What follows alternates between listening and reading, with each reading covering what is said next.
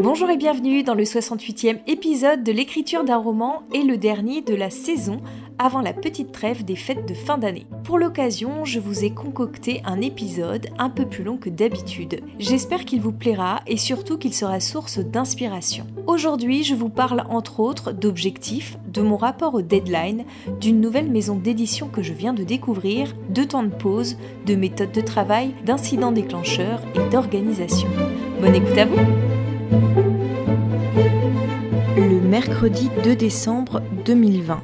Comme je fais une pause en ce moment dans l'écriture de mon roman L'Inde de Souraj, j'ai donc décidé de repousser mon objectif de finir mon roman fin décembre, comme c'était prévu à la base, puisque de toute façon je n'aurai pas les retours de ma professeure de français avant euh, fin décembre, et donc le temps de corriger euh, tout ce qu'elle va me dire, euh, je ne pourrai pas être prête pour début janvier. Par contre, j'aimerais pouvoir être à même d'envoyer un premier manuscrit fin janvier. J'ai pas envie de me restreindre à un rétro-planning si je sens que mon texte n'est pas prêt. Je préfère euh, passer plus de temps à le travailler, quitte à dépasser un peu euh, mes deadlines, pour euh, essayer d'avoir quelque chose de plus abouti possible. Je sais que je serai capable de mettre un terme en fait, donc j'ai pas besoin de me fixer des dates précises.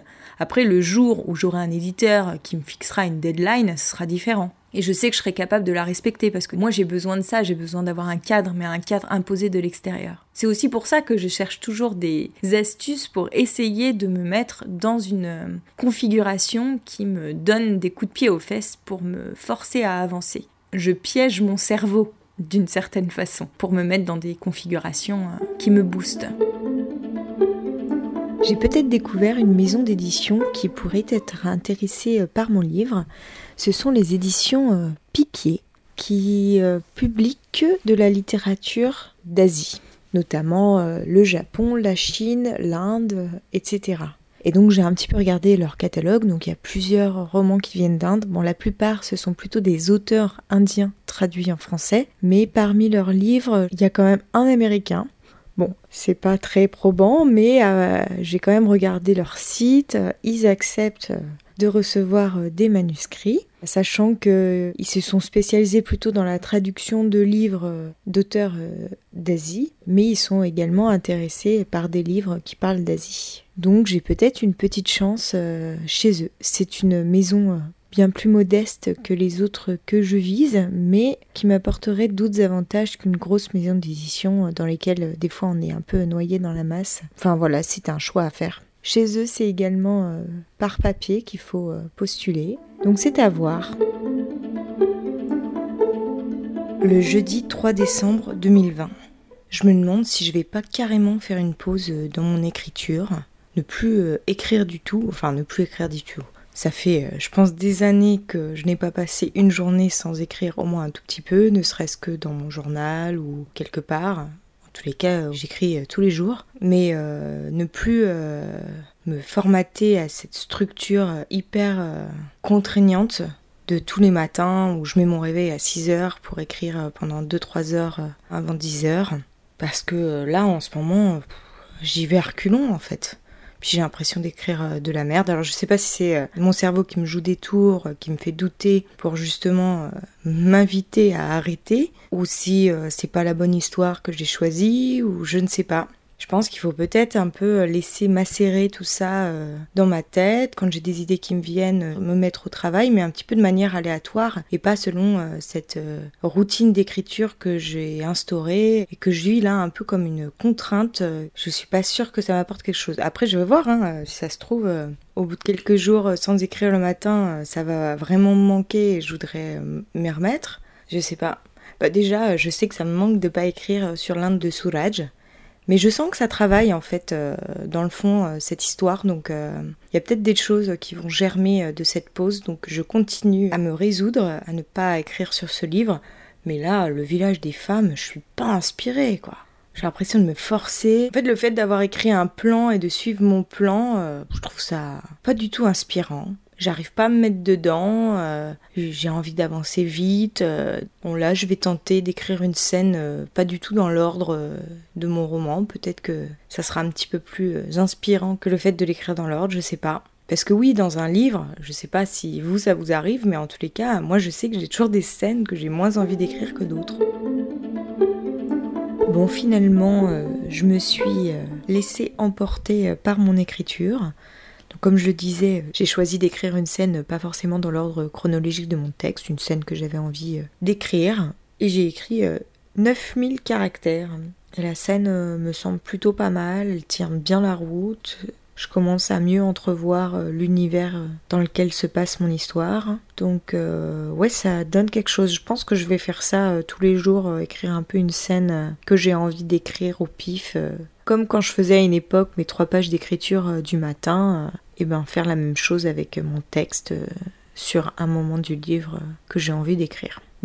Le problème, c'est qu'après, il me restera que les moments que j'ai pas envie d'écrire, mais bon, on verra à ce moment-là. Je pense qu'une fois que j'aurai une bonne base, ça sera quand même plus simple de m'y atteler. C'est compliqué en fait de commencer un roman parce que euh, on ne sait pas si on a fait le bon choix, si on a pris la bonne histoire, celle euh, sur laquelle on va pouvoir euh, se concentrer durant quelques mois, voire quelques années. Est-ce qu'on n'est pas parti dans la mauvaise direction? Est-ce qu'on va arriver à terminer ce texte qu'on vient à peine de commencer? Est-ce qu'on va s'y attacher? Est-ce que l'histoire qu'on va écrire va avoir quelque intérêt? Je me souvenais pas de ça, mais c'est peut-être aussi pour ça que j'ai eu tant de mal à me lancer dans l'écriture de manière sérieuse parce que euh, je me souvenais pas que c'était si compliqué de se lancer euh, dans l'écriture d'un texte en se disant qu'on va le terminer. Parce que d'écrire comme ça en disant oh tiens j'ai une histoire, euh, je vais écrire et tout, ça c'est facile.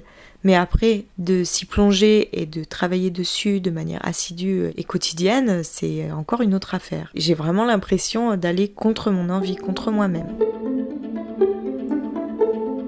Le vendredi 4 décembre 2020 ça y est, ça semble être parti pour l'écriture euh, de mon roman Le village des femmes. Je suis lancée dans la dynamique. Bon, c'est pas dit que demain, de nouveau, je ne sois pas pleine de doutes, mais en tous les cas, pour le moment, c'est plutôt bien parti. Je suis assez contente de ma séance du jour, où les idées sont venues assez facilement, où il m'a semblé que j'écrivais quelque chose de pas trop mal. Donc euh, c'est plutôt un bon début, j'en suis à une vingtaine de pages pour le roman et en fait je considère que ce premier jet c'est un petit peu un plan et une fiche personnage, euh, quelque chose entre les deux, même si c'est quand même le premier jet euh, du roman, mais c'est ce qui me permet de faire jaillir plus facilement les idées, d'apprendre à connaître mes personnages, d'apprendre à connaître aussi l'univers dont je parle, comment il fonctionne, quelles sont ses règles et ses lois. C'est un peu ainsi que tout ça se dessine. S'il y a plein d'idées qui me sont venues quand j'ai fait un plan, je suis beaucoup plus prolixe euh, quand j'écris euh, et que je suis euh, dans le faire en fait. C'est un peu comme ça que je fonctionne. Donc là, j'ai un plan, une trame, on va dire plutôt, sur laquelle je peux m'appuyer. Et puis, j'écris les scènes qui m'inspirent. Et puis aujourd'hui, finalement, je suis revenue euh, là où je m'étais arrêtée avant-hier parce que euh, j'ai été inspirée pour écrire la suite de ce passage-là. Et demain, bah, je ne sais pas du tout encore ce que je vais écrire. Je pense que je vais mettre la suite que j'ai déjà ébauchée mais qui me plaît pas trop comme elle est donc je pense que je vais la réinsérer dans le texte pour la modifier un peu. Parce que en gros j'avais déjà écrit un passage qui est euh, l'incident déclencheur du départ mais ça ne me plaisait pas comme c'était écrit donc j'ai recommencé à l'écrire aujourd'hui sans m'appuyer sur le texte que j'avais déjà fait. Donc il y a une autre scène qui a jailli, mais du coup j'ai toujours pas mis en place euh, l'incident déclencheur en fait. C'est une autre scène qui précède l'incident déclencheur. Enfin, elle peut aussi constituer à elle-même un incident déclencheur, mais c'est moins évident. Donc demain il va falloir que j'ajoute l'incident déclencheur. Donc je vais un petit peu vous parler d'ailleurs des documents que j'ai commencé à créer autour euh, de mon roman. C'est un petit peu les mêmes que je reprends sur l'ancien modèle de l'Inde de Souraj, mais il y a des choses qui viennent se rajouter et puis d'autres que je n'ai pas encore mises et je ne sais pas si je les mettrai euh, donc déjà, j'ai un premier document qui s'appelle Synonymes et vocabulaire, où là, je fais tout de suite des recherches euh, lexicales concernant euh, les mots euh, dont je veux trouver des synonymes, les mots qui reviennent souvent, les définitions aussi que je recherche pour certains mots que je ne connais pas bien, ce genre de choses. Ensuite, il y a mon document plan. Donc dans ce document, j'ai essayé de déterminer quelle était la situation initiale j'ai écrit qu'il y avait deux possibilités, mais en fait, euh, les deux possibilités, euh, je vais toutes les deux les écrire et elles vont constituer un ensemble à L2 qui correspond à la situation initiale. Donc j'ai décrit très précisément ces deux situations initiales. Ensuite, j'écris quel va être l'élément déclencheur, puis les objectifs des personnages Et puis ensuite, en fait, j'ai toute ma liste des scènes et des rebondissements à mettre en place. Et donc, si je compte bien, j'en ai 34. Ça va correspondre normalement à 34 chapitres. En fait, une scène fait un chapitre.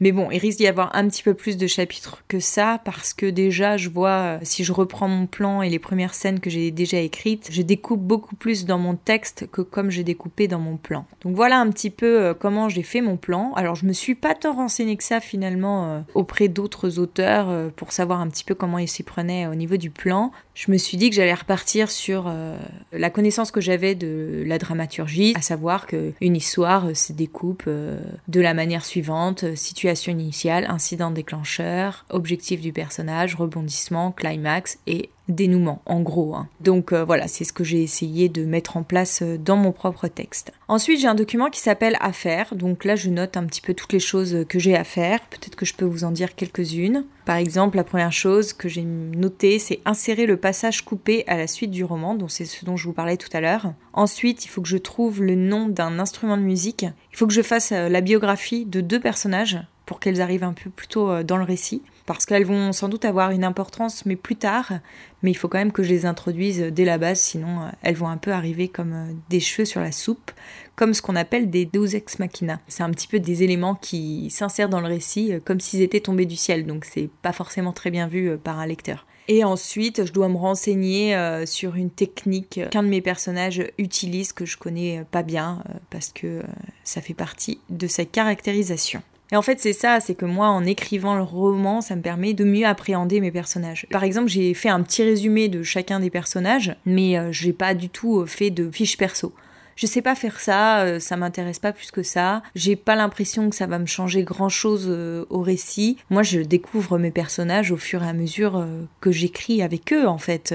Donc, faire une fiche personnage où je dirais à l'avance comment ils sont, qu'est-ce qu'ils font, qu'est-ce qui les détermine, ça m'inspire pas plus que ça. Hein. Ensuite, j'ai un fichier qui s'appelle extrait donc ça, ce sont les scènes que j'écris euh, quand elles me viennent et qui sont pas euh, forcément dans l'ordre du roman, que je vais euh, sans doute, la plupart d'entre elles déjà, je les ai déjà insérées dans le roman. Ensuite, il y a un fichier qui s'appelle idées de scène. Donc ça, c'est toutes les idées qui me traversent, que je note pour pas les oublier, parce que c'est très facile. Euh, je pense que vous connaissez ça aussi. Euh, quand on a une idée, on a l'impression que c'est l'idée du siècle, qu'on va la retenir, et puis euh, deux jours après, ou même dans l'heure qui suit, on a déjà tout oublié de ce à quoi on avait pensé. Donc je note.